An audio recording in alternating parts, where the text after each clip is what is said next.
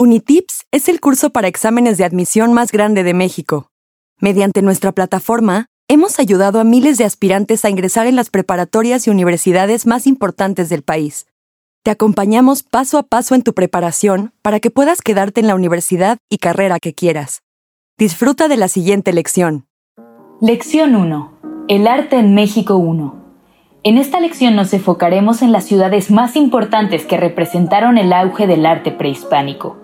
A pesar de los contrastes geográficos, climáticos, étnicos y lingüísticos del México prehispánico, es posible encontrar una serie de características comunes entre las culturas de la época, tales como la agricultura, la organización social y las manifestaciones artísticas, todas ellas relacionadas íntimamente. Se conoce como arte prehispánico a todas las manifestaciones artísticas y culturales de Mesoamérica, es decir, desde la ciudad de Copán, en Honduras, hasta la quemada en Zacatecas. En este espacio existieron civilizaciones como las toltecas, los mixtecos, los tarascos, los olmecas, los mayas y los aztecas. Olmecas. Los olmecas, o habitantes del país de Lule, fueron la civilización más antigua de Mesoamérica, pues habitaron México del 1200 al 400 a.C. en el periodo preclásico. Su influencia se extendió en el resto del continente, razón suficiente para ser considerada como la cultura madre.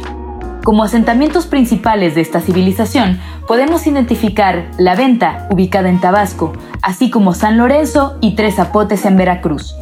La Venta es un claro ejemplo de planificación urbana, pues estuvo atravesada por un eje central orientado de sur a norte, con edificios dispuestos en ambos lados simétricamente. Las esculturas olmecas también buscaban la simetría y mostraban preferencia por los grandes volúmenes.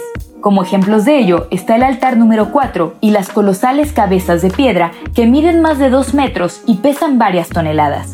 Estas se caracterizan por su nariz achatada, labios gruesos y un casco en la cabeza.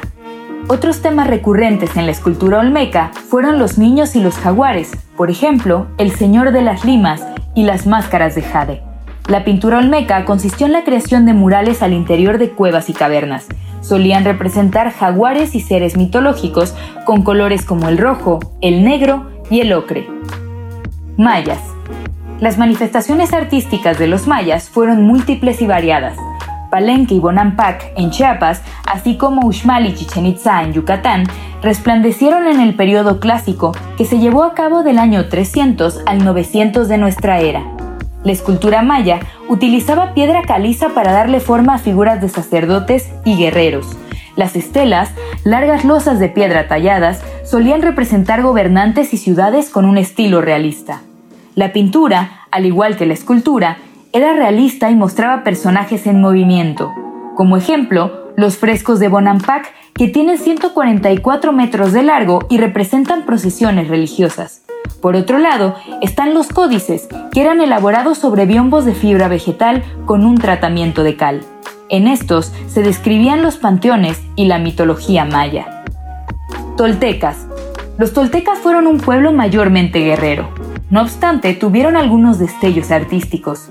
Florecieron durante el periodo posclásico, es decir, desde el 900 de nuestra era hasta la llegada de los españoles, y su ciudad principal fue Tula, en el estado de Hidalgo. Los toltecas se desarrollaron artísticamente en esculturas y pinturas del tipo religioso, sin embargo su principal aportación cultural fueron los atlantes, esculturas colosales de piedra que representaban a los protectores de la ciudad y que se pueden visitar en la actualidad. Aztecas. Teotihuacán o la ciudad de los dioses se encontraba en ruinas cuando los aztecas la poblaron en la etapa posclásica, Ubicada en el Estado de México, esta ciudad templo se caracterizó por su vasto espacio urbano, con amplias avenidas, plazas y pirámides. Además, puede ser considerada como heredera de la traza urbana geométrica de los Olmecas. Sus principales edificaciones fueron la Pirámide del Sol y la Pirámide de la Luna. Por otro lado, su escultura cumbre fue la estatua de Coatlicue, una pieza que hace alusión a la fertilidad y fue representada como una mujer cuya cabeza está formada por dos serpientes, que significan la dualidad de la vida y la muerte.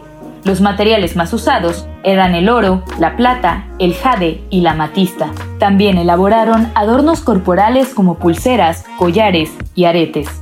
La pintura azteca estaba estrechamente relacionada con la arquitectura, pues era utilizada para decorar templos y edificios. Los dibujos solían carecer de profundidad y perspectiva y representaban mayormente batallas y rituales. Se conservan pocos vestigios actualmente. Responde correctamente las siguientes preguntas. 1. ¿Cuál es la civilización más antigua de Mesoamérica? 2. ¿Quiénes utilizaban piedra caliza para hacer figuras de sacerdotes y guerreros? 3. ¿A qué civilización se le adjudica la creación de las esculturas que representaban a los atlantes? 4. ¿Qué ciudad se encontraba en ruinas al momento de ser poblada por una nueva civilización? 5. ¿Cuál es la escultura más importante de los aztecas? Resuelve los ejercicios de práctica en tu cuenta de Unitips y cuando estés listo, pasa a la siguiente lección.